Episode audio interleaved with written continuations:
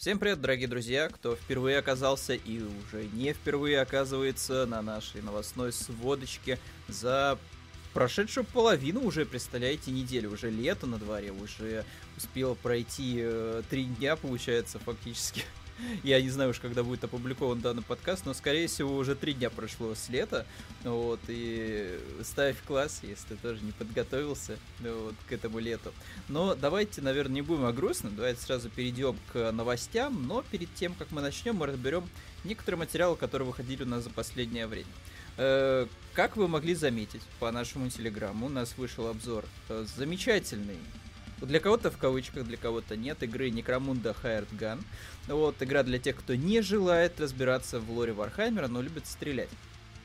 Э, в общем-то, с обзором вы можете ознакомиться уже на сайте. Там есть и скриншотики прикольные в нормальном разрешении, в нормальном качестве. Вот. И оценочка стоит, которую, конечно же, спойлерить вам не буду, чтобы не портить удовольствие вот, после прочтения, потому что как раз спуститесь вниз по тексту и такие черт, я так и знал, что он поставил чувак э, такую вот оценку. Э, мы с Никитой потыкали Некромунду вот, на стриме, и я вам скажу, что у меня остались очень смешанные впечатления. Во-первых, оптимизация. Оптимизация просто отвратительная игры. На моей 1660 Super Некромунда еле просто барахталась на средних настройках с включенным стримом.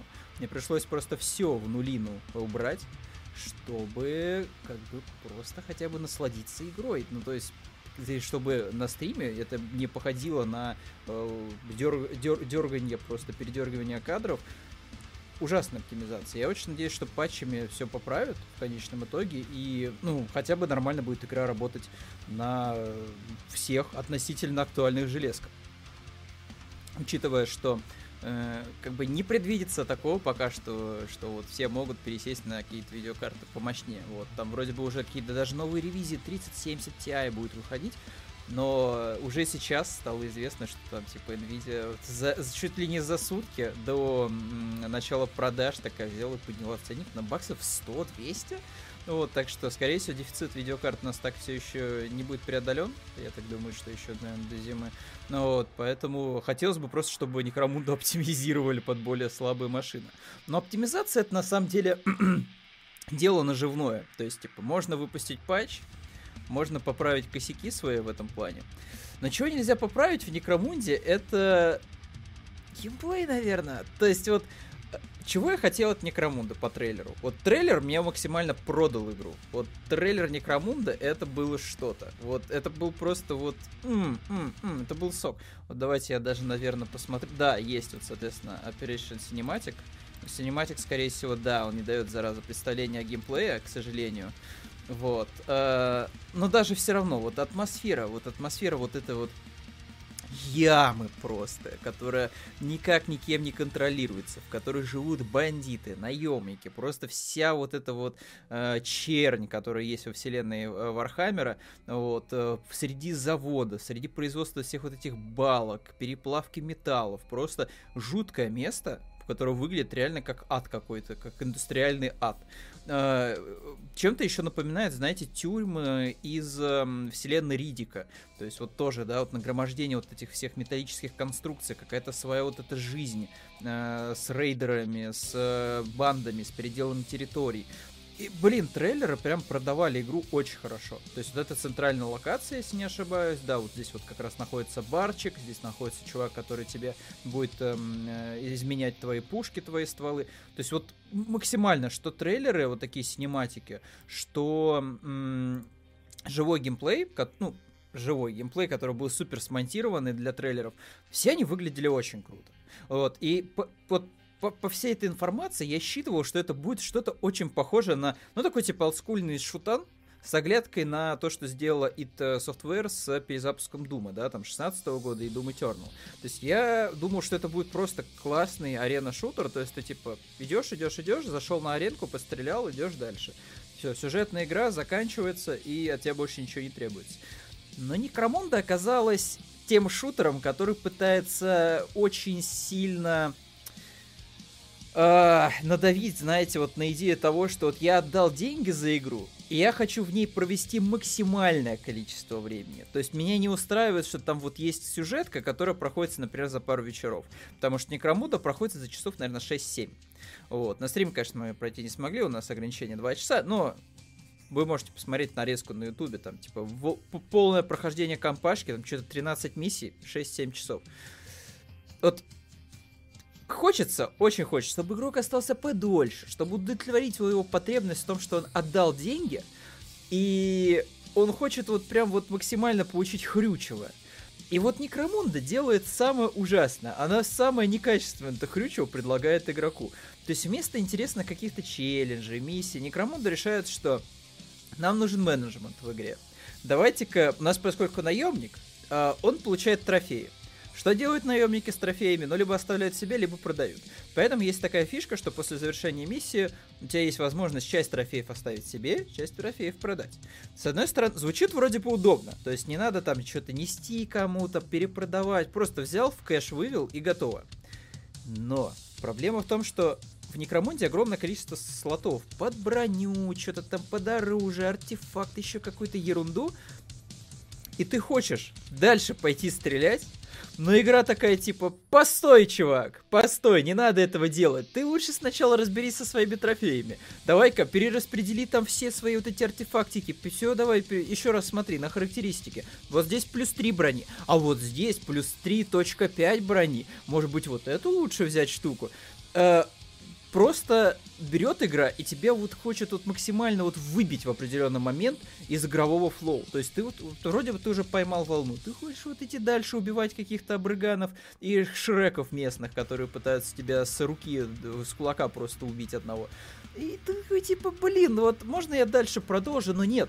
Ты просто должен остановиться, заняться менеджментом этих всех ресурсов, а потом, а потом ты идешь на следующую, на, ты идешь в хаб-локацию, э, соответственно, там докачиваешь свои стволы, которые тебе больше всего понравились. Это еще один менеджмент, да, получается, ресурсов, да, крафт, все дела. А после этого, когда ты начинаешь миссию, ты еще и должен, короче, подготовиться к ней. Ты должен расходники взять, ты должен там что-то себе выбрать, нужный ствол из арсенала.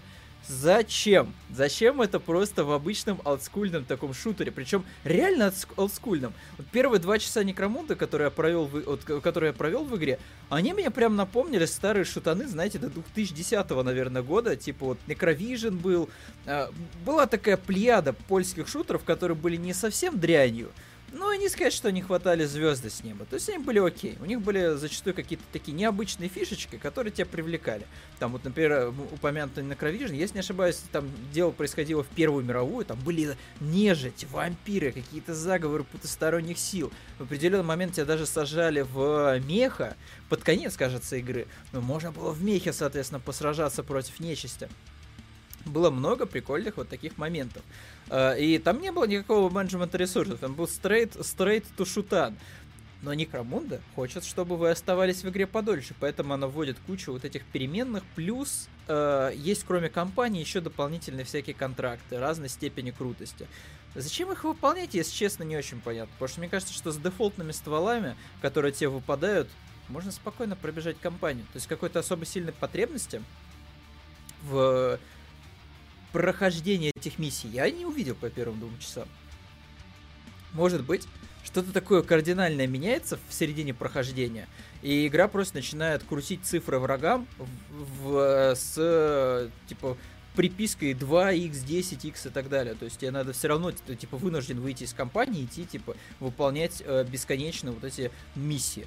Ну, типа, зачем? То есть, Некромунда было бы, мне кажется, отличным просто двухвечерним шотаном, знаете, типа на два вечерка, там, по часа три. Но вместо этого она пытается быть чем-то другим. Чем-то другим, чем ей, наверное, не стоило быть. А, плюс мне кажется, что вот немножко прогадали с level дизайном, потому что чисто вот как дизайн локации выглядит, да, то есть вот как вот просто вот если посмотреть на концепт, вот концепт уровня, он прикольно выглядит. То есть это тут этот вот ваховский гигантизм, вот это вот все, знаете, империум, огромные статуи.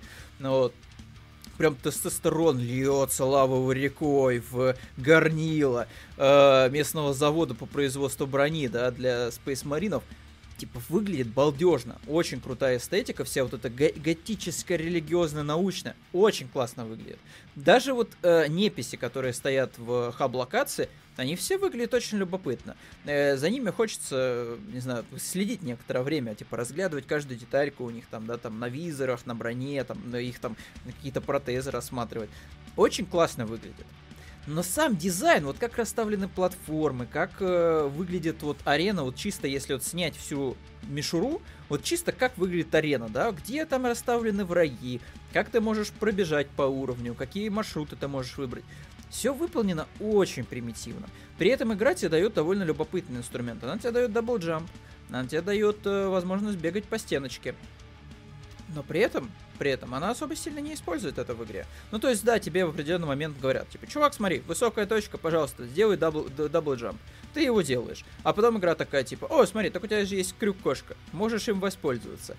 И как бы, да, потом ты, тебе особо double jump тогда не нужен. Ну, то есть у тебя все, у тебя есть крюк-кошка. Ты зацепился за любую поверхность, у тебя нет никаких ограничений, и все, ты типа наверху. Зачем нужен тогда double jump? Причем э, он реально не особо сильно нужен зачастую, потому что все враги, они ничего такого особенного не делают. Они просто стоят и стреляют в тебя. То есть они очень плохо реагируют на пули, они довольно пассивные, может быть, еще дело в уровне сложности, кто знает.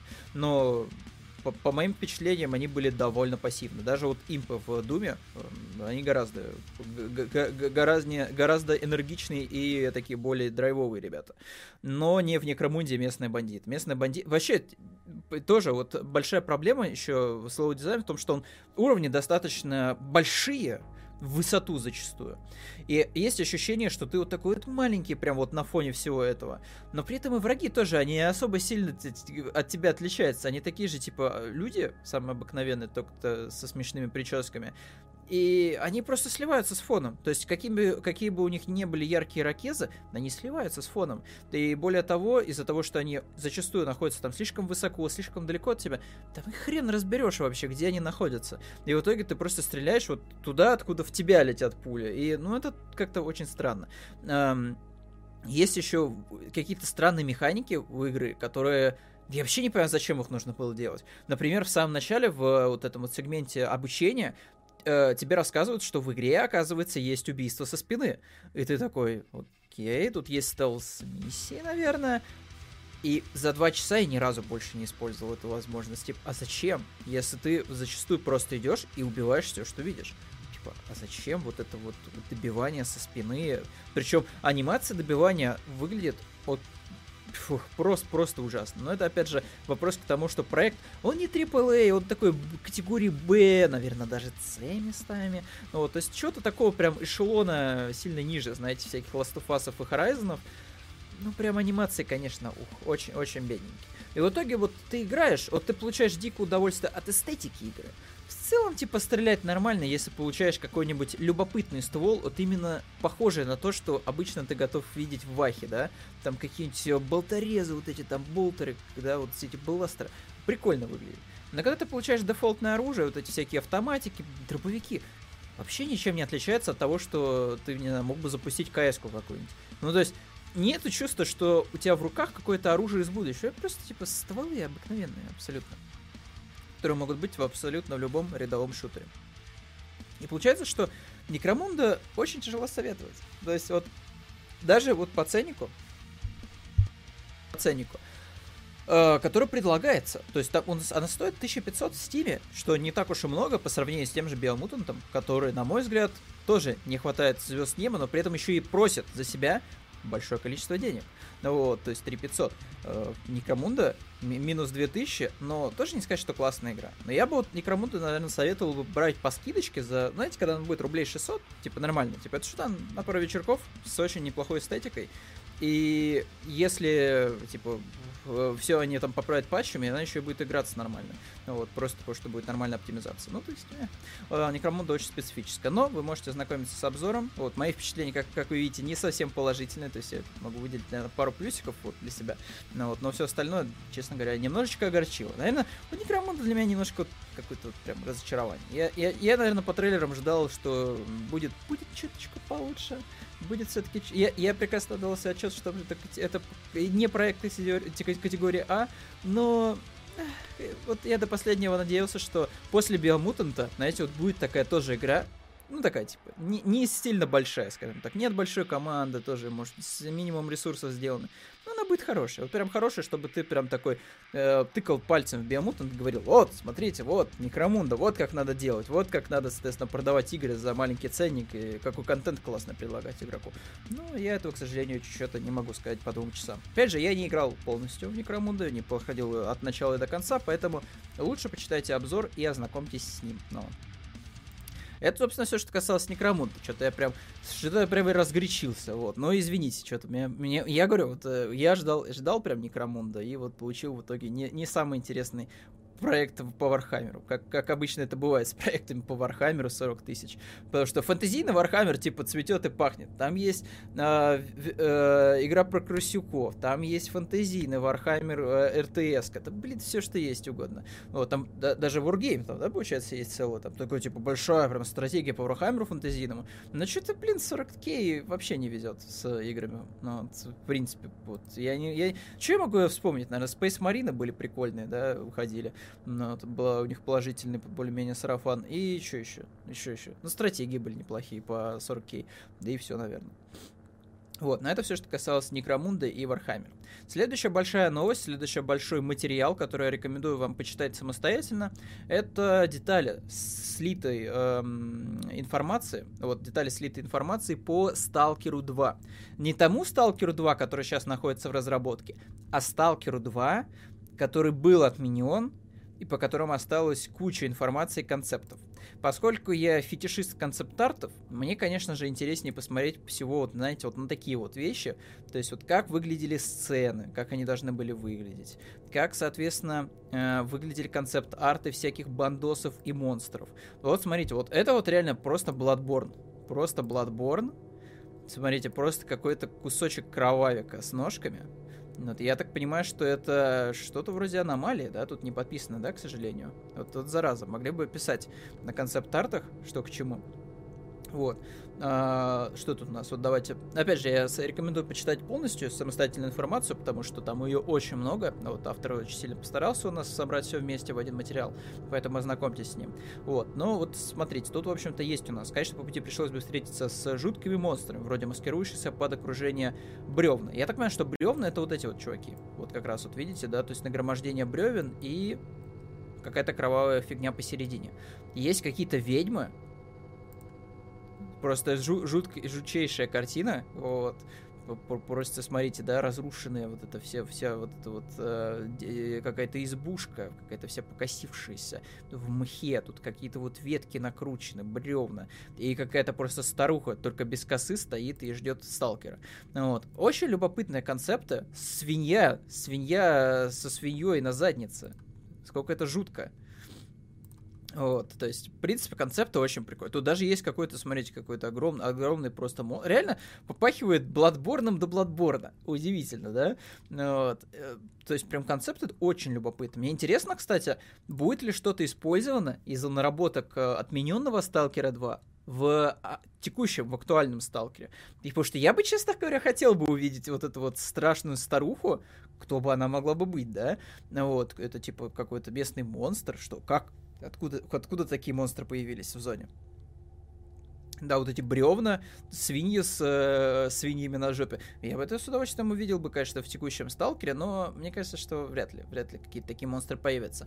Зато, мне кажется, это хорошее подспорье для любителей делать моды для сталкера. То есть они получили сейчас в свое распоряжение кучу концептов, которые они могут превратить в 3D-модельки при должном усилии и большом количестве свободного времени.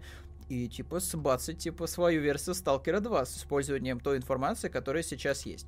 Тут вот даже вот отдельно, опять же, есть концепт-арты людей всяких разных, ну, вот, потому что, как отмечается в материале, в Сталкере э, особую опасность представляют люди, вот, а уже монстры это, знаете, такое, типа, встречается иногда, ну, может тебя убить, но вот люди, люди, ух, жуткие твари.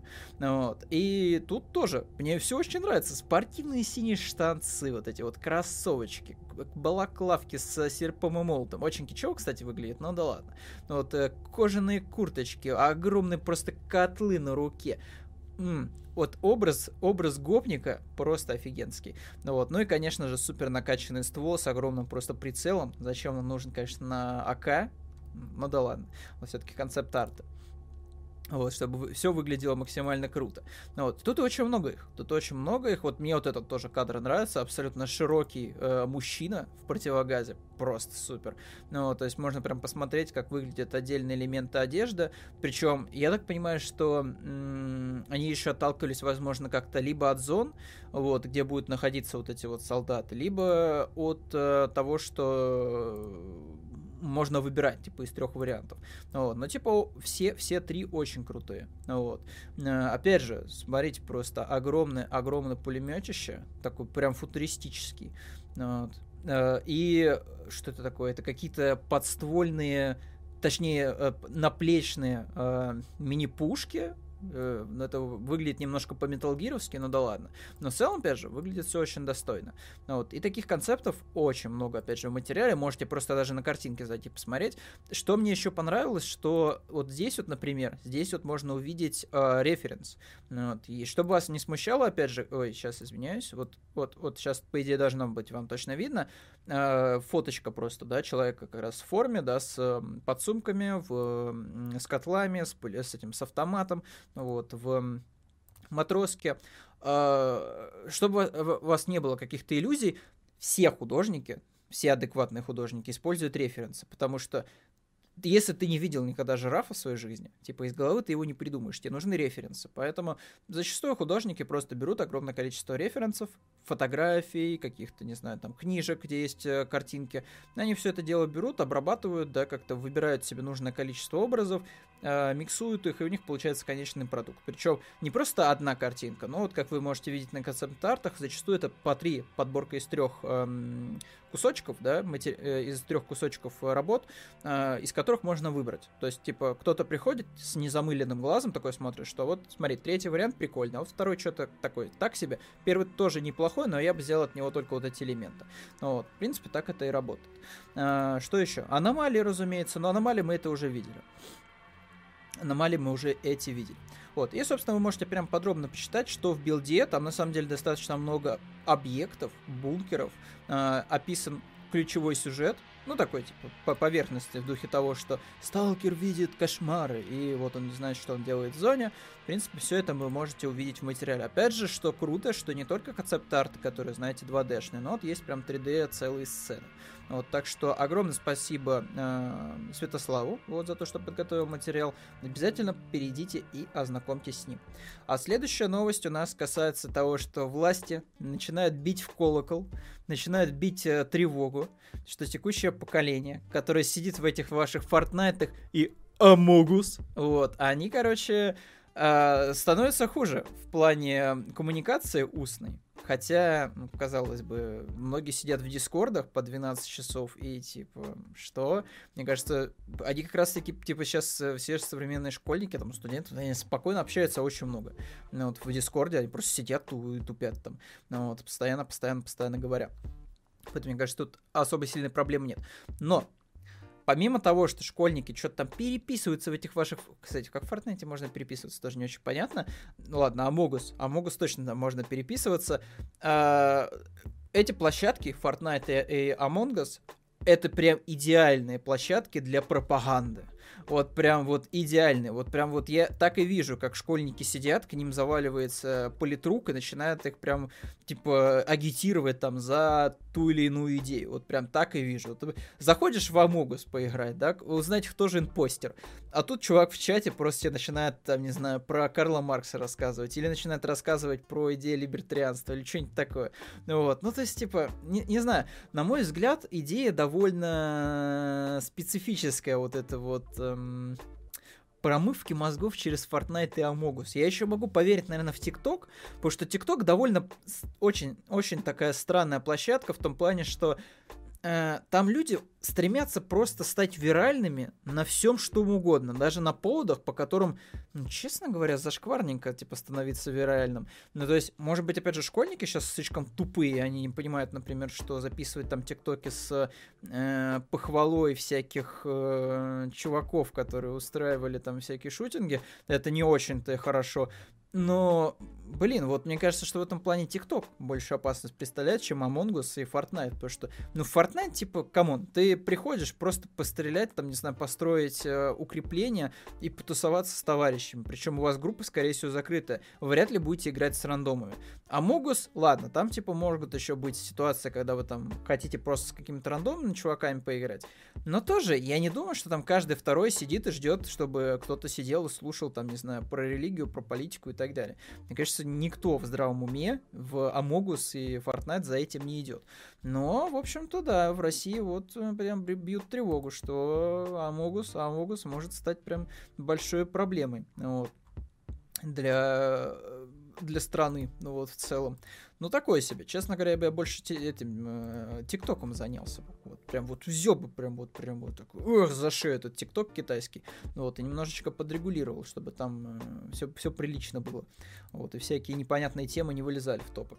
Так, э, вот, кстати, вот тоже можно почитать цитату Карена Казыряна, вот, э, гендиректор Института исследований интернета. Вот. Э, интересно, они там прям мемы исследуют, или это просто нафталиновая какая-то организация, которая только делает вид, что она занята интернетом. А, в отличие от мессенджеров, где пользователя, э, пользователям можно вычислять по методичным э, по, по метаданным или номерам телефона средства идентификации автора и получения сообщений в играх фактически отсутствуют. Ну, короче, это типа про то, что, ну, понятно, типа у нас чаты э, в видеоиграх это возможность анонимно общаться. А, окей, ну типа... Ну, это из разряда того, что мы запрещаем Телеграм, потому что там есть возможность анонимно общаться, удалять сообщения. Ну так и найдут другой способ, ребята, общаться э, анонимно и без сохранения истории. Поэтому, мне кажется, это какая-то дичь очередная и попытка создать видимость работы, вот, э, просто на пустом месте. Поэтому я не думаю, что Амогус и Fortnite станут, знаете, оплотами э, протеста или оплотами, не знаю, там, каких-то набегов, э, бомбежек и прочей ерунды. Мне кажется, что как видеоигры, они, типа, были видеоиграми, так они и останутся. Не будут они аффилированы какими-то плохими, нехорошими темами. Ну, так что надеюсь, что все, все обойдется и э, не будет все это дело развиваться дальше. Uh, и еще одна, собственно, это была такая, типа, новость в пробро, знаете, ну, чтобы немножко разбавить, uh, разбавить повествование после, uh, после Некромунда и Сталкера. Следующая большая новость — это про версия Nintendo Switch. Супер Nintendo Switch. Или, я не знаю, как еще можно назвать ее будет. Все больше, ребятки, появляется слухов о новом свече. Я, честно говоря, не очень понимаю, как так получается у Nintendo, потому что сейчас она еще анонсировала, была третья новость в моей подборочке. А, была, собственно, новость о том, что 15 июня в 19.00 в течение 40 минут вот, э, точнее, там, получается, 14 минут директа, как обычно, небольшая презентация у Nintendo предзаписана, и плюс еще живой геймплей 40-минутный будет на Трихаусе. Вот, тоже такая, типа, пост э, презентационная, э, постпрезентационный такой, типа, показ.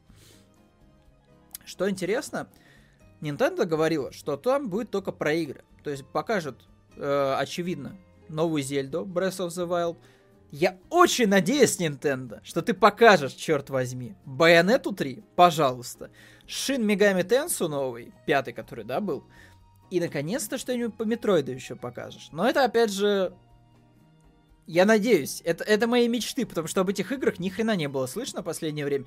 Да даже про Shin Megami Tensei хотя бы трейлер выходил последний раз. Про Байонету ноль инфы. Про, соответственно, э, Prime, э, Metroid Prime, тоже никакой инфы. Поэтому, пожалуйста, Nintendo, дай, дай, пожалуйста, дай, пожалуйста, э, какой-нибудь информации по этим играм. И никакого упоминания того, что будет презентация... Э, сорян, ребята, срочно звонят из Кремля, постоянно зв- это, звонит просто уведомлялка. Про сорян, извините, кто слушает. Ну, вот. Аж, аж мысль прервалась. Вот, вот проклятые уведомления. Всегда их надо отключать перед, перед началом записи. Um, о, чё, о чем бы я? О том, что Nintendo говорила о том, что будет показ игр. Игр. Но не хардвера. То есть не железок. И не очень понятно тогда, когда будет э, что происходит? Почему? Почему? Мне все равно приходит уведомление. А, не очень понятно, а, в какие моменты должна, типа, вот это произойти история с тем, что, смотрите, вот наша про-версия свеча. А, при этом все сливы говорят о том, что про-версия, она должна быть вот-вот-вот уже. Ну, вот, то есть уже есть слух о цене. Это 400 евро, где-то 36 тысяч рублей уже есть информация о том, что это будет 7-дюймовое устройство с OLED-экраном, с 4К и более мощным железом. Уже, соответственно, есть э, информация о том, что 3 июня должны показать, что будет уже, по идее, завтра. Но это, опять же, вы будете смотреть этот эм, подкаст э, в записи, Поэтому, скорее всего, анонс уже произошел, я надеюсь, либо это, это неподтвержденные оказались слухи. А уж напи... Нап... Ребята, Пожалуйста, кто, кто досмотрел, скажите, анонсировали в комментариях про Switch или нет. Вот. Um, извините за, за это. Вот. Надо купить себе специальную стойку, которая позволила бы вот так вот, как э, у определенных личностей на ТВ, вот приближать к себе очень близко микрофон и асмрить просто в него. Um, в общем, я очень надеюсь, что слухи подтвердятся, что про Switch все-таки случится. Потому что... А, уже чувствуется замедление игр, вот, э, ну, имеется в виду ну, тех игр, которые хотелось бы портировать на Switch. Потому что все старье, которое было на 360, на PlayStation 3, но по факту уже есть на Switch. А из новых проектов не сказать, что много чего интересного выходит. Плюс, мне кажется, что обновленное железо позволило бы, например, уже текущие игры, типа Fortnite, Apex, запускать в лучшем качестве. Это было бы прям вот очень круто. И самое важное, на мой взгляд, это плюс для тех, кто обладает 4К телевизорами. Потому что зачастую даже в док-станции Switch выдает, дай бог, 1080p. Чего не сказать о многих играх спорных. Например, там Doom, например. То есть там, ну им разрешение, дай бог, там 720p. Вот, и обновленное железо свеча, оно позволило бы реально хотя бы в каких-то шашечках, да, запускать, соответственно, в чекербордах этих, запускать э, контент э, со свеча там в дутом хотя бы 4К. Это было бы неплохо для тех, кто владеет 4К телевизорами. Вот, что еще? А, в общем-то, это, наверное, все. Примерно тут всякие дизайны, рендеры. Но это, опять же, скорее всего, так не будет это все дело выглядит. Это все, как обычно, всего лишь на всего сливы. Что еще? Что еще хочется сказать о Nintendo Switch Pro? Я очень надеюсь, что не получится ситуация, как с... Вот у меня специально, я даже, я даже себе взял в руки сейчас Nintendo Nintendo 3DS, который довольно фигово сейчас выглядит uh, на записи, я смотрю, потому что хромакей просто режет, uh, соответственно, зеленых хрюшек. Ну, вот. Кстати, ребята, Angry Birds на Nintendo 3DS топовейшая вещь. Ну, вот. Никакого контента дополнительного платного, никаких лутбоксов, все самые крутые части Angry Birds, Space, Rio, первый, второй Angry Birds, все самые крутые штуки, все на Nintendo 3DS есть, еще с очень крутым управлением, когда ты можешь рогатку с птичкой прям, типа, стилусом натягивать. Балдежно. Вот, я прямо с удовольствием окунулся в золотую эпоху мобильных игр, которые когда-то продавали даже за full прайс на Nintendo 3DS, и все воняли, что фу, как так, продают мобильные игры задорого на Nintendo 3DS. Но по выслуге лет оказалось, что Nintendo 3DS сделала все правильно, потому что сейчас многие классические части Angry Birds, они тупо недоступны ни в App Store, ни в Google Play официально. То есть там нужно отдельно типа качать какие-нибудь АПКшки, ну вот и так далее. Этим всем делом, конечно, заниматься не очень хочется. А, Nintendo, а на Nintendo 3DS, вот, все есть. Вот, взял, ставил картридж и готово. Ну да ладно. По поводу, Nintendo, э, не, по поводу Nintendo Switch. Почему я вспомнил Nintendo 3DS, а New Nintendo 3DS? Потому что ситуация с обновлением Nintendo, э, Nintendo 3DS была такая. Была базовая версия консоли, потом вышла Excel-версия консоли, потом вышла еще одна ревизия для детей, прям уж совсем до каких-то дошкольников, э, 2DS, такая прям как планшетик она выглядела. И потом уже вышла с, с чуть докрученным железом версия New Nintendo 3DS. И в чем была фишка? В том, что игры там запускались побыстрее, в принципе, графон был чуть-чуть-чуть посимпатичнее на Nintendo 3DS. Вот. И самое важное, что можно было запускать эксклюзивные игры только под New Nintendo 3DS. В частности, Xenoblade Chronicles с Wii. Выглядела она, и я, в принципе, сейчас и смотрел на Nintendo 3DS, как выглядит Xenoblade первый, э, довольно фигово. Но сам факт был, что можно было запускать какие-то тайтлы с Wii. Проблема была ровно одна. В том, что типа эксклюзивных игр было, наверное, ровно две на Nintendo, на New Nintendo 3DS. Это Xenoblade и Isaac Rebirth. Все. Типа, это были все эксклюзивные тайтлы под новое железо. Я надеюсь, что такого не произойдет с Nintendo Switch Pro. Потому что если, грубо говоря, Зельду новую можно будет запустить только на про-версии, ну это дикий отстой. То есть это все, кто владеет обычным свечом, должны пойти реально, типа, просто купить новую консоль за там 300 евро, да, получается? 300-400. На мой взгляд, это как-то было бы не очень красиво. А, но, допустим, ладно, хрен бы с ним.